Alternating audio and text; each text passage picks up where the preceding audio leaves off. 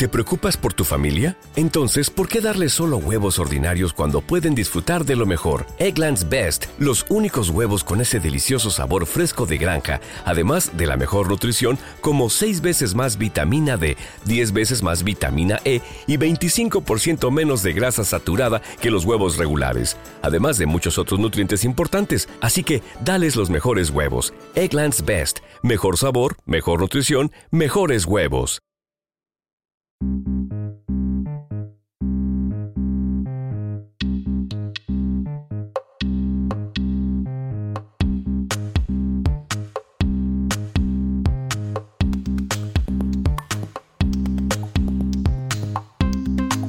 Hoy en alto rendimiento estamos con José Antonio Rodríguez. Es diplomado en Magisterio en Educación Física por la Universidad de Granada, licenciado en Ciencias de la Actividad Física y el Deporte por la Universidad de Zaragoza. Ha realizado el máster de rendimiento físico y deportivo en la Universidad Pablo de Olavide de Sevilla y trabaja como técnico de deportes en el Ayuntamiento de Padul. Hola, buenas tardes, José Antonio. Hola, buenas tardes. ¿Cuál es la tipología de deportistas con la cual trabajas? Durante esta temporada estoy colaborando sobre todo con, chicas en edad juvenil y senior de, balonmano. Anteriormente sí que he tenido experiencia también durante tres temporadas con jugadores amateur de, de fútbol eh, con chicos también infantiles de, balonmano y con población eh, mayor, con población mayor eh, se puede decir con, con amas de casa. Y dentro de estas poblaciones, ¿cuáles son las lesiones con las que has tratado con mayor frecuencia? Pues con mayor frecuencia, mm, aunque parezca eh, raro, pero ha sido el ligamento cruzado anterior, la que más me he encontrado. De hecho, eh, hace dos temporadas, en el equipo con el que estaba colaborando, era un equipo de balonmano de categoría senior femenina, tuvimos, traté a cuatro chicas que presentaban la lesión del ligamento cruzado anterior con diversas eh, complicaciones. Había alguna que tenía tocada también eh, menisco, alguna también tenía eh, ligamento lateral interno y, bueno, es una lesión que en un principio asusta un poco, pero haciendo un buen trabajo se obtienen buenos resultados. De hecho, de las cuatro chicas con las que estuve trabajando, pues tres de ellas están, siguen compitiendo a un nivel muy bueno. Aparte de esta lesión en el ligamento de cruzado anterior, ¿con qué otras lesiones tienes bastante experiencia? Pues eh, sobre todo eh, esguinces, esguinces de tobillo, en, eh, tanto de grado 1, grado 2, grado 3. Eh, luego también diversas patologías del hombro, porque en jugadoras de, balonmano, pues bueno, eso sí está a la orden del día. ha habido también lesiones musculares de bíceps femoral, alguna eh, rotura eh, de cuádriceps, que no suele ser, por lo menos en, deportistas, tan frecuente, pero sí se ha dado el caso también.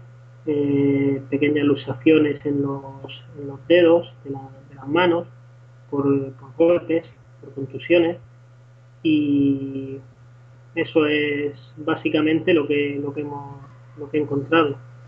Eh, como has trabajado con diversos grupos de edad y a su vez con ambos sexos, ¿encuentras diferencias en la tipología de lesiones en relación a estas dos variables, que sería el sexo y la edad?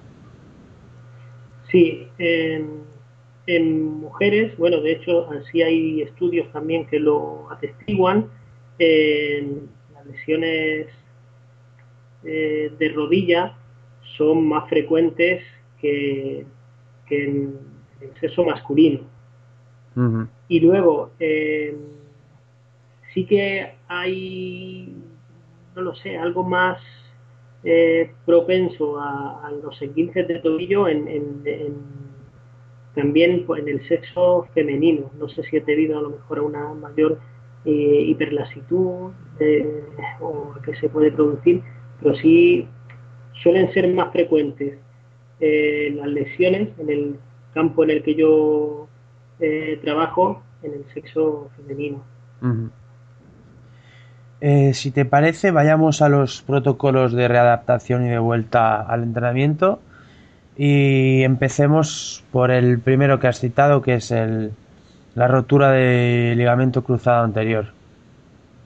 En la rotura de ligamento cruzado anterior, eh, bueno, hay una fase que es meramente eh, médica y fisioterapéutica, donde, bueno, yo me mantengo en contacto sobre todo con el fisioterapeuta.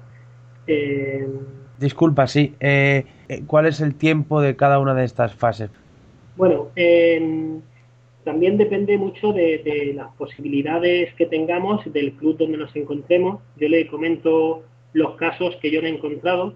Había una chica, bueno, en, general el, tiempo desde que se produce la lesión hasta que se opera pues tiene que ser lo, más breve posible. Y una vez que se, se ha hecho la operación, eh, sí que hay uh, en torno a unos dos meses y medio, tres meses, que es trabajo médico eh, y fisioterapéutico, donde yo en principio eh, no entro para, para nada. pasados los tres meses, y siempre bajo supervisión del fisioterapeuta, y se van haciendo ejercicios eh, sobre todo isométricos y en diferentes rangos de, angulares, en este caso de, la rodilla. Cuando ya llevamos en torno a cuatro meses, tres meses y medio, cuatro meses, es cuando ya el fisioterapeuta da también el, visto bueno, hay un rango de movimiento apropiado, se empiezan a hacer ejercicios eh, supervisados por mí.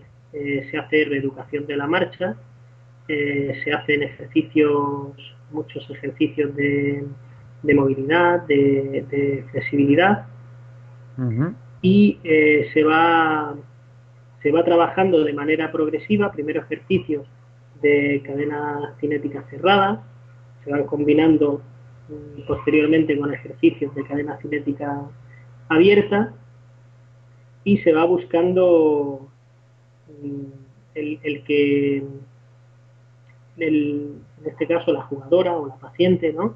Eh, vaya pasando por una serie de, de fases en las que se ve que, va evolucionando bien la, lesión, que no va habiendo molestias, no va habiendo dolor, porque mm, al principio la primera fase en la que yo trabajo es que la chica o el chico pues, pueda hacer un primero caminar bien, ¿no? Sin, sin cojear, porque hay veces que de tanto tiempo de, de haber estado convaleciente, pues hay un pequeño miedo y se tiende eh, a cojear de forma em, inconsciente, simplemente como para prevenir ¿no? que, la pierna dañada pues no sufra. Y eso eh, la paciente o la jugadora, si no se le dice, no está en ello. Por eso la, la importancia de la reeducación. Aquí, como le, como le digo, pues una primera fase de mi trabajo propiamente dicho sería ver si, es capaz de caminar con normalidad. si vemos que puede caminar con normalidad, entonces la siguiente etapa es el que pueda hacer un trote mm, normal, porque ahí también podemos encontrar que la, la, dinámica, la cinemática de carrera la haya modificado y, y puede ser un síntoma de una nueva lesión por prevenir el, que, el que modifique su técnica de carrera para proteger la zona dañada puede afectar luego a otra posible lesión. En esta fase, ¿le haces algún tipo de valoración eh, de fuerza en los apoyos o algún tipo de valoración para comprobar para comprobar esta, cinética, eh, esta cinética de carrera? Eh, aquí, en esta fase, yo al no disponer de, medios, mm, el único test que le hago es verla caminar, mm, perdón, caminar, trotar unos 20 metros en línea recta. Viéndola caminar de esa manera a la, persona, mm, se puede ver si está para la siguiente fase, para hacerle otro tipo de, de, estímulo o seguir trabajando en ejercicios algo más suaves de, de isometría, de, de flexibilidad y un rango de movimiento controlado. Si vemos que se puede pasar a, a la siguiente fase, donde ya la carrera suya es normal, perdón, ahí sí analizaríamos eh, la fuerza. Lo que me encuentro yo es el, problema para valorar la fuerza, no disponer de, un elemento eh, como pueda ser pues una, una máquina isométrica. Entonces hacemos trabajo controlado en, gimnasio con una, una, una extensora de, ahí sí que se empieza a trabajar de forma eh, con una sola con una sola pierna. Se hace sin peso y lo levanta se van haciendo repeticiones se va haciendo trabajo de fuerza con una sola con una sola pierna se hace el trabajo individualizado primero la pierna derecha luego la pierna izquierda y eh, no se mete en principio ningún tipo de peso. Se trabaja así durante un par de, sesiones y si la, eh, la, persona vemos que no tiene no tiene los siguientes días de, descanso ninguna inflamación, ninguna molestia, entonces se sigue el protocolo, pero sí se incrementa un poquito la, carga, sí, efectivamente. Pero ya le digo, siempre mm, en esta fase inicial que se hace de trabajo de, gimnasio, sí que se, eh, lo que nosotros hacemos es trabajar primero con una pierna, luego con la pierna contralateral. De esa manera evitamos el que de manera inconsciente se haga todo el trabajo de, de, la, de la extensión de pierna con la pierna, en este caso, no lesionada.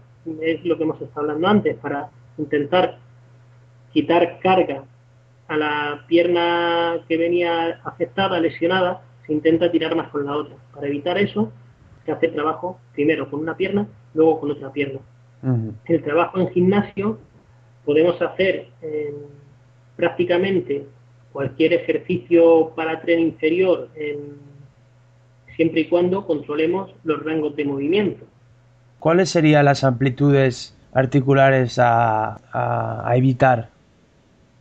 Eh, yo lo que no me gusta llegar, aunque la chica me llegue, que hay veces que llegan de, de de trabajo con el fisioterapeuta y dice, mira, ya puedo bajar eh, una angulación ya de, de 45 grados y demás, pero yo sí que no me gusta forzar más de, de los 90 grados para los ejercicios que hacemos en, el gimnasio eh, con sobrecarga.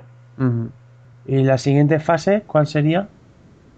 Luego ya la siguiente fase eh, se hacen ejercicios adaptados al deporte en cuestión. En este caso, pues, la experiencia que tengo es con, con balonmano y con fútbol fundamentalmente. También hemos hecho alguna alguna colaboración con chicas de voleibol y es eh, aplicar ejercicios eh, de campo en los que hay sobre todo desplazamientos, eh, saltos, cambios de direcciones, giros, solemos hacer ejercicios, actividades de agilidad, se realizan a una intensidad baja y luego se va eh, subiendo progresivamente la intensidad a la hora de, realizar ese ejercicio donde se involucren, pues, sobre todo cambios de, orientación y de dirección. Eh, José Antonio, eh, la inclusión de este tipo de ejercicios, como norma general, más o menos a partir de, de qué tiempo ¿no? se, puede, se puede introducir. yo lo he introducido una vez que, que ya estas fases están consolidadas, que por la experiencia que, tengo suele ser en torno a los cuatro meses y medio, cinco meses. Mm. Es un trabajo muy continuo, muy, muy seguido, porque ya le digo, en cuanto se va perdiendo tiempo en que mm, tardan más en operarlo, o a lo mejor, si ha dado el caso, se opera, hace la parte fisioterapéutica, pero no se hace una readaptación al uso. Eso también puede que luego haya que alargar los tiempos. Tengo también el caso de, una chica que había tenido rotura de ligamento cruzado anterior, eh, se había operado, había hecho eh, la fase de fisioterapia, desde el centro le habían dado ya visto bueno para que entrenara con las compañeras y mm, directamente eh, no hubo una fase de transición, no hizo una readaptación con el grupo. Y eso, pues claro, una recaída, pero casi segura, y así fue. La chica luego, mm, hasta que pudimos hacerla, ponerla en el punto óptimo de forma, nos costó porque había tenido una lesión, pero que se le había tenido recibida en, en, varias, en varias ocasiones y complica el que los plazos se vayan cumpliendo. Porque ya le digo, de, los plazos van muy también en relación a los medios con los que se pueda contar en el club, a los medios que se tenga con el centro concertado, el centro médico concertado, con el centro de fisioterapia y también la, la voluntad que tenga eh, el jugador o la jugadora en cuestión.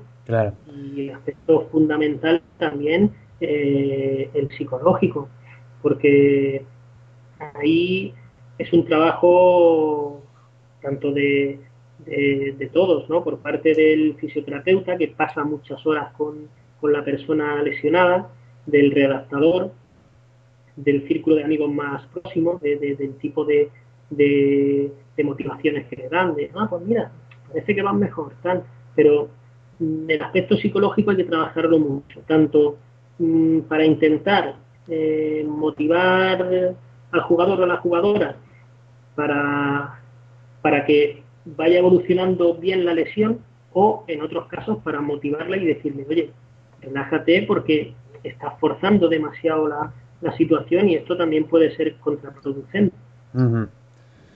Eh, José Antonio, ¿cuáles serían entonces los protocolos de prevención para evitar eh, la rotura de cruzado? Eh, los protocolos de, prevención que nosotros utilizamos con los equipos de, balonmano vienen, yo les tengo preparadas a las chicas unas tablas de ejercicios donde hay fundamentalmente trabajo de multisaltos, hay trabajo de, de, sobrecarga y mm, cambia el ejercicio, pero no, trabaja, no cambia el, contenido a desarrollar. Entonces, tenemos hechas unas fichas en las que hay una serie de, cinco ejercicios que suelen hacer eh, en dos entrenamientos semanales.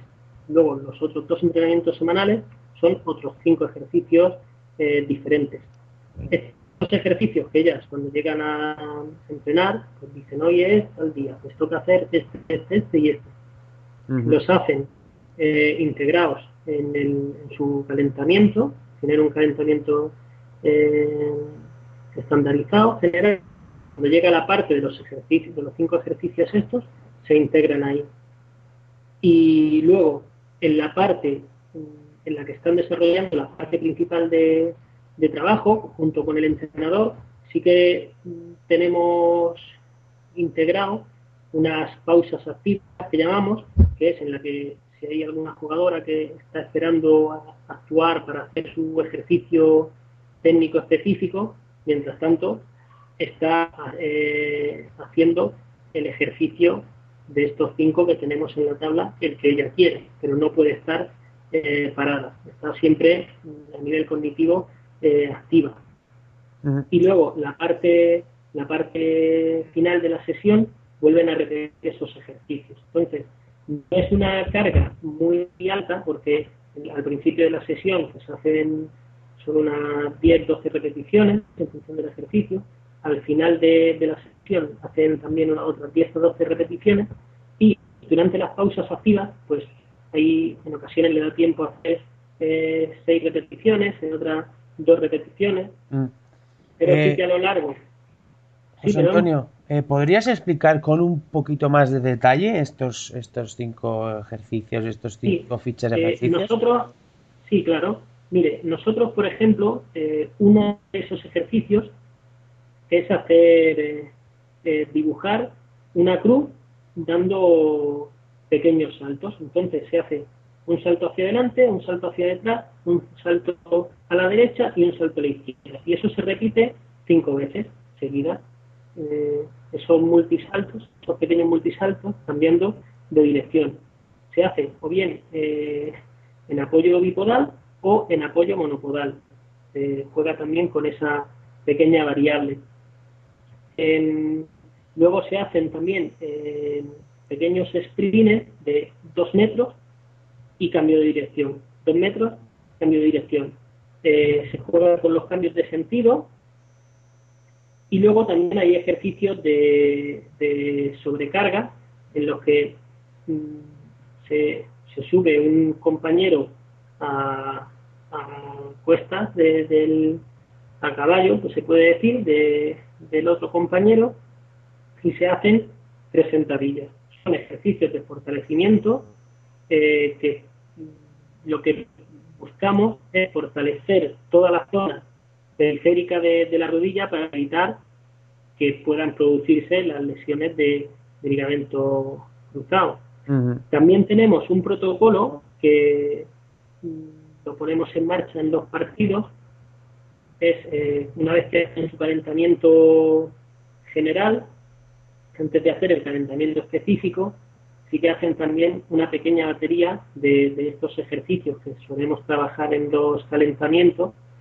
Eh, fundamentalmente se hace el de los saltos en apoyo monopodal, sirve también, además de, rodillas, para tobillo.